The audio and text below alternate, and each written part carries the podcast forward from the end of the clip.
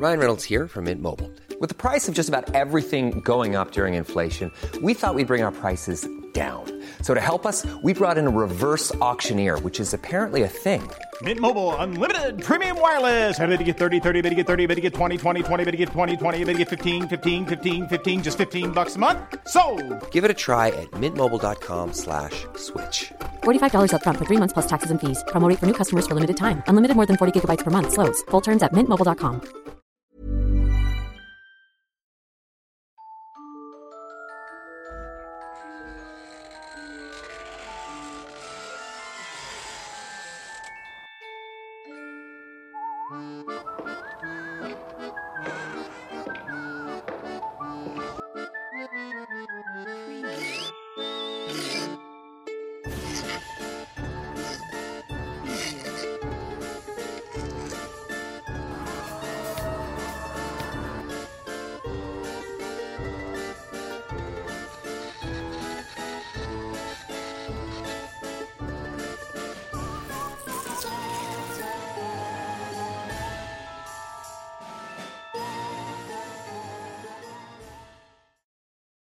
El puente de los duendes. En Tehuacán se habla de un escalofriante y aterrador puente que contiene una leyenda de la que los habitantes suelen cuidarse con mucha cautela. Este sitio es apodado como el Puente de los Duendes. Es un arco de piedra construido encima de donde antiguamente transitaba un río que crecía cada vez que pasaba una llovizna. El pueblo desesperado por perder mercancía y empaparse los zapatos al pasar por allí construyeron un puente sencillo, el cual era bastante útil para cruzar el río. Se dice que debido a su construcción cercana de arbustos y vegetación durante el inicio de la obra los trabajadores escuchaban el ruido de los árboles. Era como si algo estuviera corriendo cerca de ellos a una gran velocidad. Incluso en ocasiones sus cosas personales desaparecían y no las volvían a ver. Con el pasar del tiempo el río se secó y el puente se mantuvo como costumbre para cruzar, pero el espacio debajo de este se volvió oscuro y aterrador. Algunos lugareños comenzaron a tomar previsiones y decidieron no atravesarlo frecuentemente, esto para evitar los horrores que se decían sucedían en aquel lugar. Una leyenda cuenta que una noche iluminada por la luna un hombre de apellido Garza volvía a su casa tropezándose al caminar por tanto alcohol bebido. Todos los sábados solía irse al otro extremo del pueblo en búsqueda de una fiesta en la cual embriagarse. En aquella ocasión, el inconveniente lo hizo separarse de sus amigos y le tocó regresar a casa solo. Garza cantaba dando tumbos a cada paso. Y al percibir que sería una noche fría, decidió detenerse a buscar algunas ramas para hacer una fogata. Con la visión borrosa, observó a lo lejos a unos pequeños palos que le funcionarían perfectamente pero estos se encontraban cerca del misterioso puente de piedra. Al igual que todos los lugareños, Garza conocía bien la fama de aquel tenebroso sitio. Así que envalentonado por el alcohol se acercó a tomar un poco de leña con rapidez. Cuando intentó regresar se tropezó cayendo al piso. Mientras estaba reincorporando observó frente a él una gran gallina perfecta para un caldo. Se levantó con prisa y torpeza y se dio la tarea de perseguir al animal. Empezó a correr detrás del ave y sin darse cuenta llegó hasta debajo del puente. Un escalofrío lo recorrió al verse sumido entre tanta oscuridad, deteniendo su paso unos cuantos metros de aquel animal. Mientras él se lo observaba con una mirada burlesca desde el centro del puente. Fue entonces cuando la pesadilla de Don Garza comenzó y de la penumbra salieron una docena de duendes que se abalanzaron sobre la gallina. Estos comenzaron a comérsela inmediatamente. El espectáculo hizo que el hombre reaccionara y se le revolviera el estómago haciendo que la borrachera desapareciera instantáneamente. Las risas eran agudas y escalofriantes. Sus diminutos ojos brillantes y salvajes lo veían mientras sonreían repartiéndose el botín de la noche. Garza sentía que no era dueño de su cuerpo. No podía moverse a su voluntad ni un solo centímetro. Sus piernas comenzaron a acercarse hacia ellos y él no podía evitarlo. Las pequeñas criaturas lo observaron bajo el hechizo y susurraron entre ellos con sus garras y bocas llenas de sangre. El hombre luchó contra aquel sentimiento y en arrebato de voluntad se persinó pidiéndole a Dios que salvara su alma.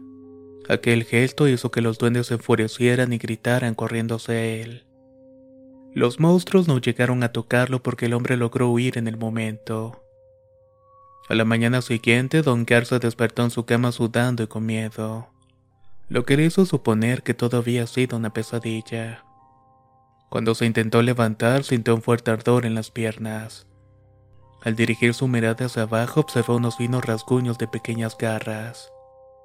Asustado salió de su cama y vio en el piso regado un camino de plumas rojas que salían hacia afuera de su casa. Luego de esa noche el desdichado hombre no volvió a ser visto por el pueblo. Pero su historia es un recuerdo para todo aquel que en las noches oscuras camina cerca del puente de los duendes. Y más cuando escucha murmullos y carcajadas. Es mucho mejor evitar ese sitio.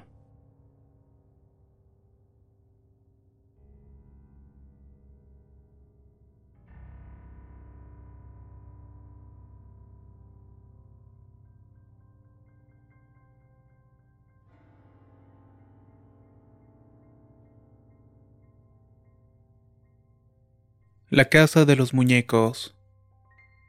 Hay lugares que contienen en sus relatos amores prohibidos, crueles y finales o discusiones familiares. Pero hay otros que tienen en sus muros historias y misterios que son parte de las intenciones de los propietarios, los cuales muchas veces no construyen para honrar o adular a alguien, sino más bien para dejar un claro recordatorio sobre su poder. El caso de la Casa de los Muñecos es muy peculiar. Su propietario mandó construirla en el siglo XVIII, y su mayor enigma consiste en 15 imágenes diseñadas en azulejos donde se puede observar distintos personajes burlescos. Todo comenzó cuando un caudillo adinerado decidió mandar a construir una propiedad de tres pisos de alto. Todo iba encaminado hasta que los concejales y el alcalde notaron que la casa sería más alta que el palacio municipal. Razón perfecta para que se le negara dejar que el proyecto continuara indicaron que se le tenía prohibido construir sin un permiso. La obra se detuvo en cuestión de días, lo suficientes para que el caudillo se entrevistara con sus amigos cercanos que poseían el poder de pasar por encima del ayuntamiento. De esta manera podría continuar con el permiso para continuar con la construcción. En vista de la oposición de los concejales con respecto a la finalización de la casa y con ganas de vengarse, el propietario mandó construir un estilo azulejo 15 imágenes que se encuentran en la fachada de la casa. Estas mismas son una representación de cada uno de los que conformaban el ayuntamiento se habían negado a la obra. La imagen del cazador dejó en exposición la práctica interesante de cacería de uno de los miembros. Otro posee un arma de madera que lo define como un cavernícola y dictador. A su lado está representado un médico importante de la época al cual lo muestran con un hombre de poca credibilidad y mala reputación. Las siguientes imágenes están hechas para burlarse de los defectos del ayuntamiento, tales como la hipocresía, la avaricia, la apariencia falsa y la terquedad. La mayoría de los personajes tienen por lo menos dos imágenes que lo representan. En ellas se plasman desde los problemas económicos hasta deformidades animales. Todo esto descalificando a los concejales encargados del ayuntamiento.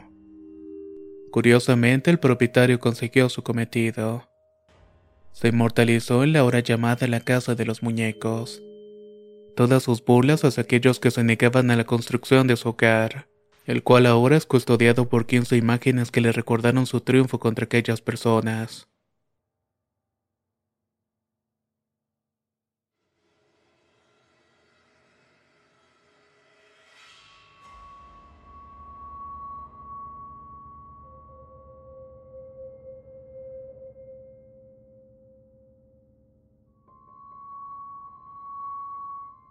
La Casa del Alfeñique.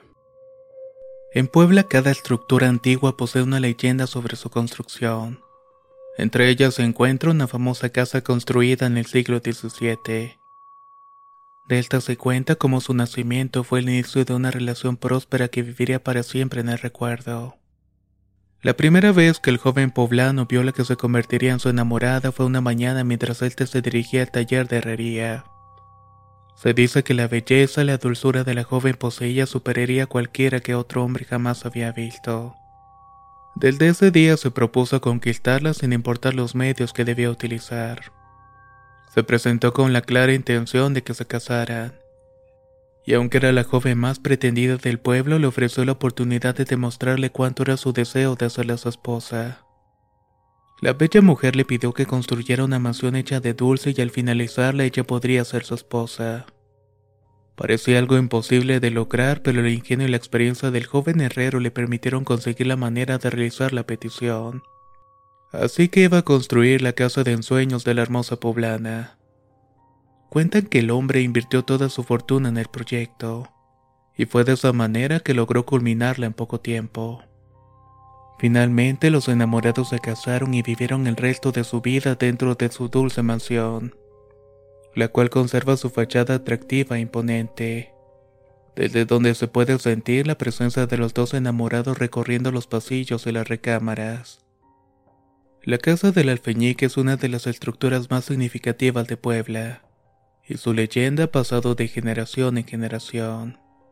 Su alta estructura barroca rodeada de paredes decorativas le dan un toque curioso y atrayente. Mientras tanto, en las paredes se puede apreciar la imitación de la figura del famoso dulce de alfeñique, el cual es muy famoso en la ciudad y era el favorito de la esposa del constructor.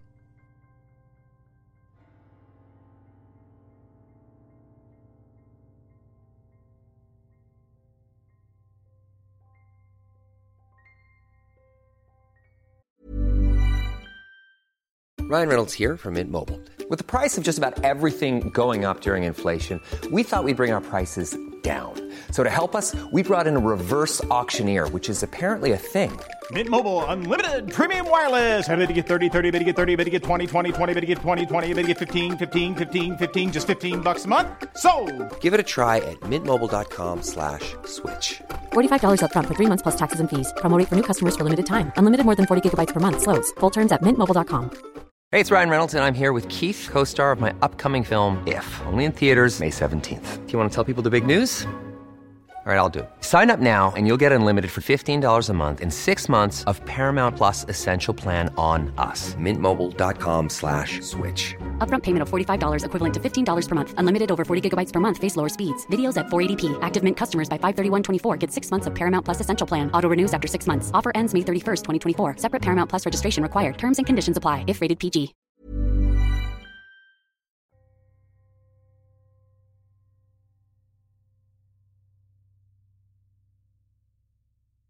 La casa del perro. La tarde caía cuando la nueva y misteriosa familia llegaba a Puebla desde un lugar lejano. La lluvia se estaba adueñando de la vía mientras la carreta ya divisaba las estructuras de su nueva casa. Al llegar a la entrada se toparon con el vigilante de turno, pero el terrible clima estaba jugando a su favor, permitiéndole hacer el proceso más rápidamente debido a su aspecto extranjero y fachada adinerada. La familia fue recibida por los guardias al preguntar sobre un buen lugar para donde poder quedarse. El vigilante le habló al patriarca sobre una posada de renombre en donde solamente las personas con más poder adquisitivo solían visitar. Aquella noche se formalizó su llegada rodeados de agua y oscuridad, lo que sería señal de la desgracia que caería sobre la familia Medina con el paso de los años. Su asentamiento en la ciudad no fue sencillo.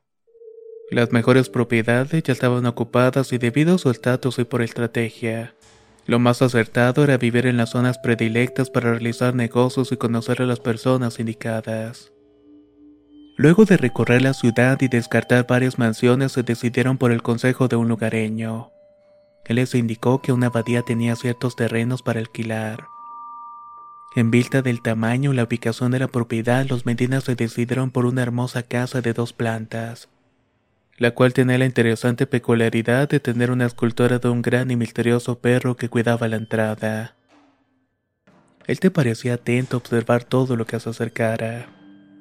El lugar era antiguo y se remontaba a la época de los primeros colonos españoles que se asentaron en México.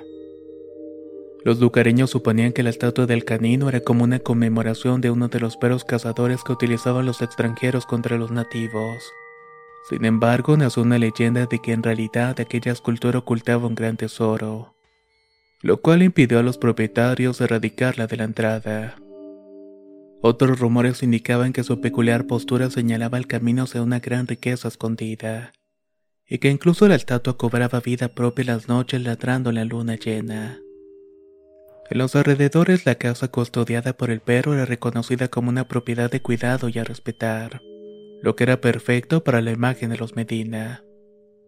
Optaron por arrendar la mansión y vivir allí, asistiendo a todos los eventos de la comunidad y haciendo relaciones sociales, organizando bailes y celebraciones donde se encontraban todas las personalidades importantes de Puebla. Don Miguel Medina se ganó su puesto en la alta sociedad debido a sus fiestas gigantes que recibían a políticos y altos cargos eclesiásticos. Su profesión de comerciante le afianzó su posición final e incrementó sus ganancias, dándole así el título de noble. Consiguió los mejores tratos con los intercambios de China, negocio en el cual su fortuna se vio afianzada. Cuando la mercancía traída de Asia llegaba al puerto, el patriarca de la familia Medina tenía la prioridad de ir a buscar los mejores productos de mueblería, materiales y alimentos del Oriente. Para la época los artículos asiáticos eran de primera necesidad. Era imposible imaginar una casa de alto estatus sin vajilla de porcelana o telas de seda, lo cual usaba de código para saber con quién mezclarse. El principal atractivo asiático de la época eran los sirvientes chinos, traídos en embarcaciones y vendidos como cocineros de servidumbre. Tener un empleado asiático en aquel tiempo era símbolo de riqueza. Y en Puebla el principal patrono para obtener un personal chino filipino era el mismo don Miguel Medina, quien se hizo con el negocio rápidamente, involucrándose en la actividad comercial que más dinero dio en esa época. Todo transcurría con éxito para la recién llegada familia. Don Miguel triunfaba en cada negocio que hacía, su esposo daba los mejores encuentros en los que se bebía chocolate caliente y comía panecillos dulces. La señora Medina sacaba su mejor vajilla y colocaba los cojines dependiendo de la visita. También ordenaba a sus criados a comportarse con los vecinos mientras que en la habitación contigua los esposos de las mujeres jugaban naipes y bebían hasta marearse. Parecía que la familia había conseguido todos sus objetivos. Todos los nobles aspiraban a ser como ellos. Pero una madrugada oscura y lluviosa como la noche en la que los Medinas habían llegado a Puebla. Un sonido seco despertó a los sirvientes de la propiedad. Al abrir la puerta la familia observó los rostros de lo que serían el fin de su dicha y el comienzo de su desgracia. Unos hombres vestidos de negro y con presencia imponente se presentaron frente a Miguel Medina como la Santa Inquisición. Sin comprender qué sucedía, el hombre supuso que aquello era un malentendido, uno del cual saldría con rapidez y todo quedaría en el pasado. Pero don Medina ignoraba lo que los de la Inquisición habían estado estudiando, y luego de aquella noche no volvería a ser el mismo. El hombre fue encerrado en una celda en la sede principal y obligado a despojarse de todas sus pertenencias. La investigación comenzó por los rumores sobre ciertos hábitos que don Miguel tenía. Entre ellos estaba el amor que le tenía a las duchas diarias a la confianza que denotaba en ciertos lugares con aguas curativas. Para los españoles, bañarse a diario era un mal hábito que causaba problemas físicos y de salud, por lo que los católicos ortodoxos no solían ducharse a menudo a diferencia de otras religiones que sí cumplían esta actividad a diario. Su verdadera desgracia se ocultó entre las sombras durante mucho tiempo la llegada de un nuevo encargado de la Inquisición, un hombre sediento de castigos para reivindicar el curso de la fe cristiana en el lugar. Un inquisidor que se sintió atraído por la fachada de don Miguel Medina, el cual detectó de inmediato que el noble no pertenecía a la raza española y que sus hábitos indicaban que tampoco profesaba el cristianismo que intentaba ocultarlo frente a sus amistades. Para corroborar las sospechas, el inquisidor consultó a varios sobre las actitudes del comerciante, descubriendo que Medina rechazaba la carne de cerdo que se le ofrecía, todo con la excusa de padecer un mal estomacal. Estas señales le sobraban en la orden para encerrar a una persona y acusarla de ser judío lo cual era representado como una herejía para los inquisidores. Lo más atrayente de la acusación era que la riqueza de un condenado poseía pasaba a ser inmediatamente de la Inquisición. Si el hombre aceptaba el cargo del que se le acusaba, entonces el éxito económico de Medina fue lo que lo terminó hundiéndolo. El inquisidor organizó todo para hacer que la estadía del pobre comerciante fuera la peor tortura. Utilizaron todos los métodos para hacerlo confesar cualquier crimen aun si no lo hubiera cometido. Destruyeron su imagen de noble que había construido durante sus años en Puebla. La noticia de que el gran comerciante don Miguel Medina no era quien decía ser, corrió por todas las casas de quienes decían ser sus amistades y pasaron tantas tardes en los jardines y salones de los Medina. Pero cuidándose de no ser emparejados con una familia judía, todos le dieron la espalda. Así que simplemente borraron sus conversaciones acerca de la recién llegada familia. La esposa del comerciante recibió una oferta de parte de las monjas. Estas ofrecieron a darle asilo a ella y a sus hijas. Solo debían negar a don Miguel, abandonarlo y resignarse a una vida novicia. O de lo contrario terminarían viviendo en la calle. La matriarca de la familia rechazó el ofrecimiento, así que permaneció en la casa donde había vivido sin saber qué decisión tomar. Los habitantes dividían sus opiniones sobre la veracidad de la acusación pero solamente la familia Medina conocía que eran ciertas. Eran comerciantes carismáticos y amables que habían mentido con respecto a su religión para ser aceptados en una comunidad católica.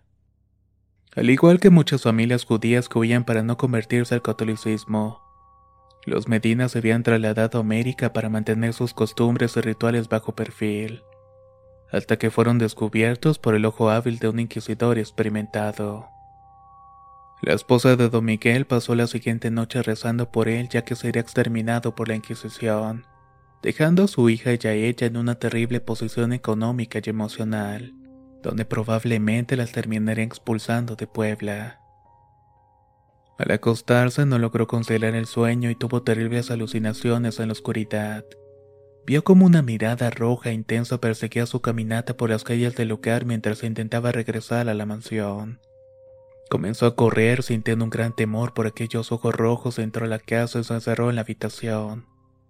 Mientras tanto, aquella mirada misteriosa se le lanzó encima para atacarla. Asustada se despertó sudando frío ya que el sueño había sido demasiado real. Tanto que aún despierta pasó su mirada por la recámara en búsqueda de encontrar los ojos mirándola. Y así fue. A los pies de su cama, bajo la sombra, aquella mirada perturbadora la estaba observando fijamente. Con cuidado se acercó a ella revelando la figura de un perro cazador, el cual era similar al de la estatua de la entrada. La piel se le puso de gallina frente a una presencia tan imponente. Ahogó involuntariamente un grito descubriendo que no lograba articular palabra alguna. La mujer miró a la criatura y notó en ella un brillo majestuoso que perdía el toque aterrador. Con paciencia la bestia se salió de la habitación indicándole con un gesto que lo siguiera. Doña Medina bajó temblando las escaleras en cada paso que iba dando. El can caminó con paso firme hasta la cocina donde todo parecía estar completamente en orden.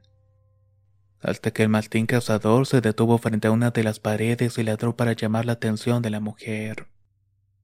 Al acercarse observó una luz brillante que alumbraba una parte rota de la pared donde se veía relucir con mayor intensidad. Doña Medina sabía bien frente a lo que se estaba encontrando. También lo que debía hacer, así que sin perder el tiempo tomó los utensilios necesarios para retirar la losa. Ahí encontró una pila de huesos animal dentro de la pared. Supo que se trataba del perro cazador que custodiaba la entrada y leyó la inscripción que lo acompañaba donde nombraban como mejor amigo de su antiguo dueño. Al mover un poco más los escombros, la mujer cubrió su boca al observar un baúl con tesoros preciosos que lo acompañaban. Al darse la vuelta, el Martín no se encontraba ya con ella, pero había entendido el valor de aquella inscripción. El resto de la historia sobre lo que sucedió esa misma noche se mantiene en el misterio. Lo único que se sabe es que don Miguel y su familia desaparecieron de Puebla y los inquisidores jamás hablaron del tema. Se especula que tuvo que ver con el dinero que la esposa encontró en la casa, lo cual lo salvó de continuar sufriendo aquella desgracia. La leyenda sobre el único hombre que había sobrevivido a la Inquisición fue el único recuerdo que quedó de la familia en aquel sitio. Y en aquel lugar en el que fueron tan dichosos y desgraciados al mismo tiempo. Aunque se dice que un tiempo después una familia apareció en un pueblo lejano.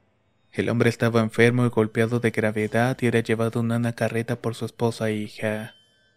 La familia explicó que habían sido atacados por unos vándalos que le habían quitado todas las pertenencias. El guarda los recibió con tono amable dándoles la bienvenida. Sin embargo, en sus caras se reflejaba el dolor de haber perdido todo. El hombre sollozaba pidiendo disculpas en la parte trasera mientras que la esposa mantuvo un semblante fuerte, asumiendo que su vida pasada jamás volvería, y que el futuro de su hija sería prepararse para la vida dura. La cantidad de personas era poca y no había casi nada construido pero fueron bien recibidos en aquel lugar, libres de prejuicios y de la persecución de la Inquisición.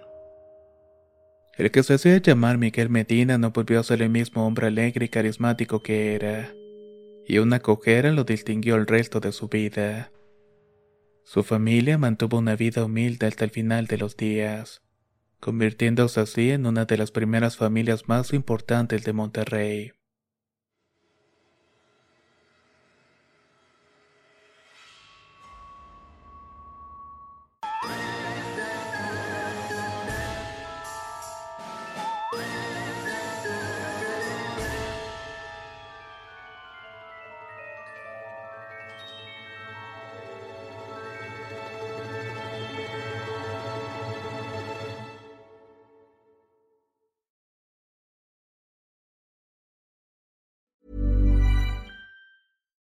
Hi, I'm Daniel, founder of Pretty Litter. Cats and cat owners deserve better than any old fashioned litter. That's why I teamed up with scientists and veterinarians to create Pretty Litter. Its innovative crystal formula has superior odor control and weighs up to 80% less than clay litter. Pretty Litter even monitors health by changing colors to help detect early signs of potential illness. It's the world's smartest kitty litter. Go to prettylitter.com and use code ACAST for 20% off your first order and a free cat toy. Terms and conditions apply. See site for details. Hey, folks, I'm Mark Marin from the WTF Podcast, and this episode is brought to you by Kleenex Ultra Soft Tissues your ally to help tackle your allergy symptoms this season. I love the change of seasons, but nobody loves pollen and all those other things floating in the air that make you sneeze during this nice weather. Kleenex Ultra Soft tissues are hypoallergenic and allergist approved. So fight back against watery eyes and runny noses without worrying about irritating your skin. For this allergy season, grab Kleenex and face allergies head on.